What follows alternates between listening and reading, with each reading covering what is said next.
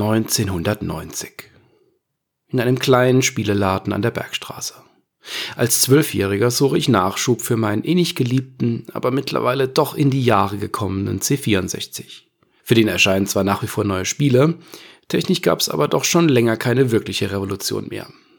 Mein Blick fällt auf die Regale, in denen all die hübschen Kartonboxen mit neuen Spielen stehen. Kickoff 2, das hatte ich schon und war damit schier verzweifelt. Rick Dangerous 2 hatte ich ebenfalls und liebte es. Champions of Grün, das hatte ich noch nicht, es sah aber arg krude und kompliziert aus. Dann erhaschte ich eine vertraute Zahlenkombination auf einer Packung irgendwo dazwischen.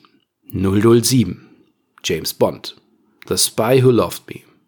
Den Film kannte ich doch mit der irren Skiverfolgungsjagd und dem schnittigen Lotus Esprit, den ich mir irgendwann als Erwachsener einmal kaufen würde. Spoiler? Nope. Und natürlich dem Stromberg-Schergen Beißer. Ich greife also sofort zur Packung, bewundere das filmreife Cover mit zwei attraktiven Darstellern für Bond und Bond Girl. Eine Ähnlichkeit zu Barbara Bach als Major Anja Amasova besteht durchaus und beginne die Packungsrückseite zu studieren. Was gab es da nicht alles zu entdecken? In der linken oberen Ecke sehen wir eine wilde Autoverfolgungsjagd, dargestellt in beeindruckender Grafik. Rechts oben sehen wir aus der Ego-Perspektive den bereits genannten Beißer auf uns zukommen. So viele Farben kann mein Brotkasten doch unmöglich darstellen. Endgültig hingerissen bin ich, als ich das Bild hinter den beiden Protagonisten sehe. Gestochen scharf ist hier zu sehen, wie der weiße Lotus Esprit von Bond ins Wasser eintaucht, während er von einem Hubschrauber drangsaliert wird.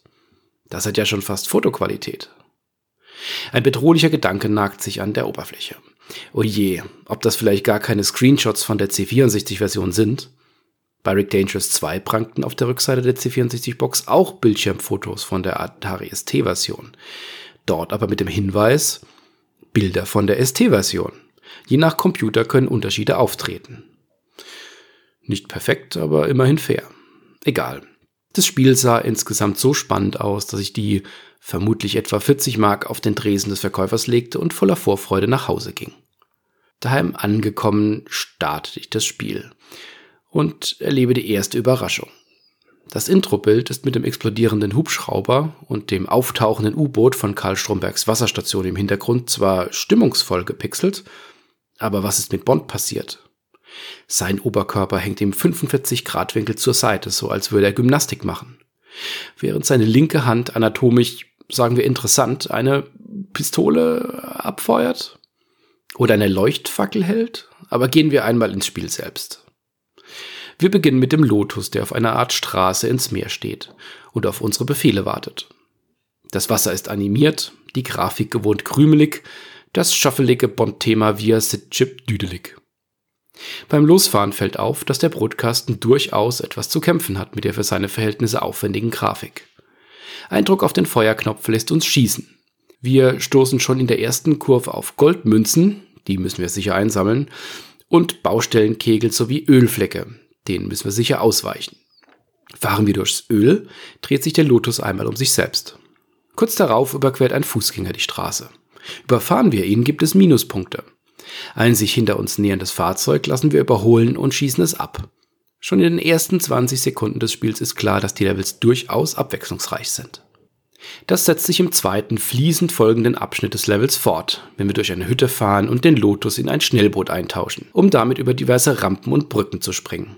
Ich hoffe hier immer noch, dass die Grafik mit dem eintauchenden Lotus, der von einem Hubschrauber verfolgt wird, vielleicht am Ende des Levels kommt.